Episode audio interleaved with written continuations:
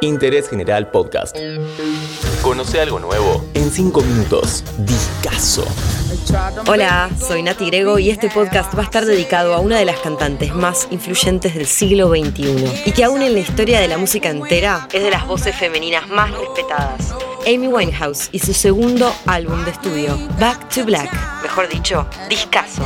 Cinco minutos y lo recorremos de punta a punta. Este episodio es presentado por NordVPN. ¿Sabías que hay muchas más series y películas disponibles en Netflix, pero que se restringe el acceso según el país desde donde mires?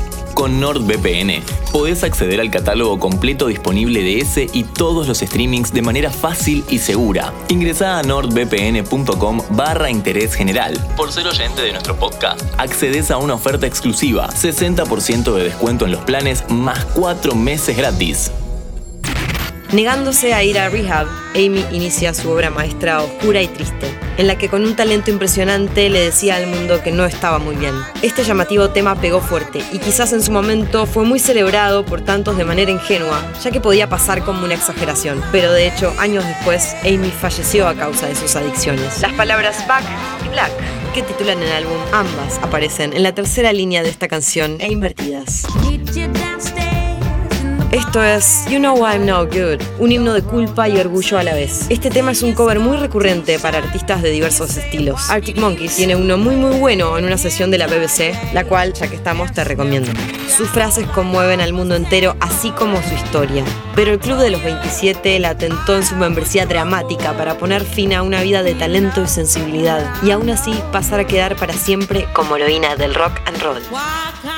En Me and Mr. Jones, Amy habla de un show de Nas, un rapero muy influyente de Nueva York, y advierte haberse perdido otras cosas por una intrigante amistad con el músico. Seguimos escuchando este discazo y volvemos a esta idea de cambio. Amy, más flaca y tatuada, sí, pero su sonido cambió. Y en eso tuvo un poco que ver que al productor Salam Remy se le sumó el joven y talentoso Mark Ronson. Yo que sigo mucho a este músico, que también produjo a Lady Gaga, Bruno Mars, Paul McCartney, Duran Duran y muchos más, creo que el trabajo que hizo con Amy es histórico. Just Friends. Acá el jazz y el reggae tejen otra canción que no trata justamente de una amistad.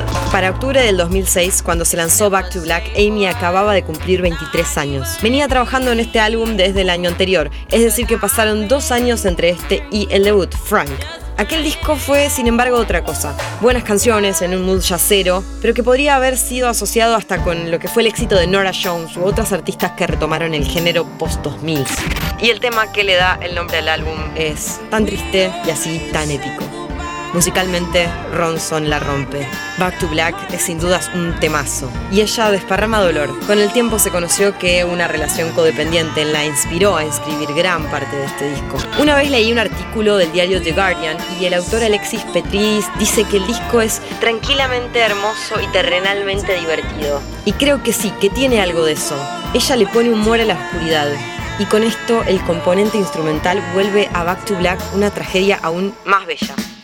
En una década que diversificó esa transformación constante de lo que llamamos pop, es un disco que jugó el papel de inspiración para miles de compositores que vinieron después. Ella logró hacer algo propio, aún retomando aquellas raíces yaceras, souleras.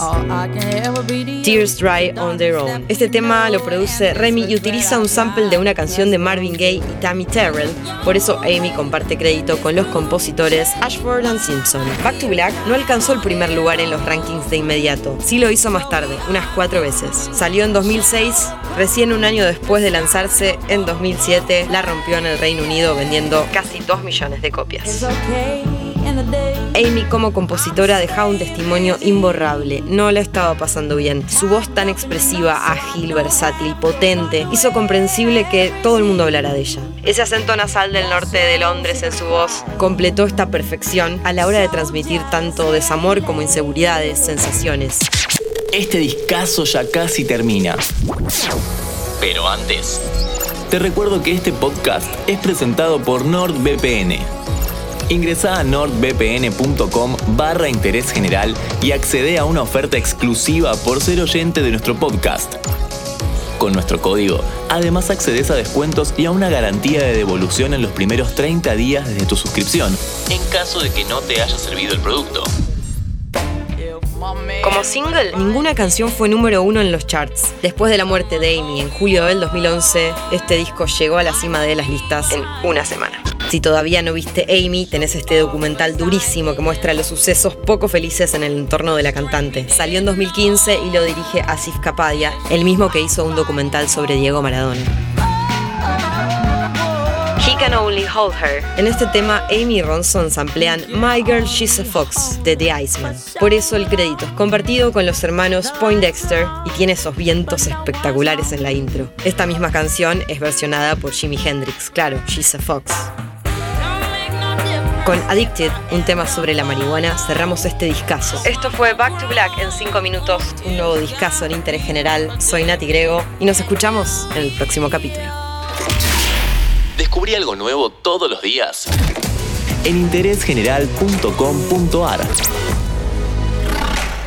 Spotify, Amazon Music, Apple Podcast y Google Podcast.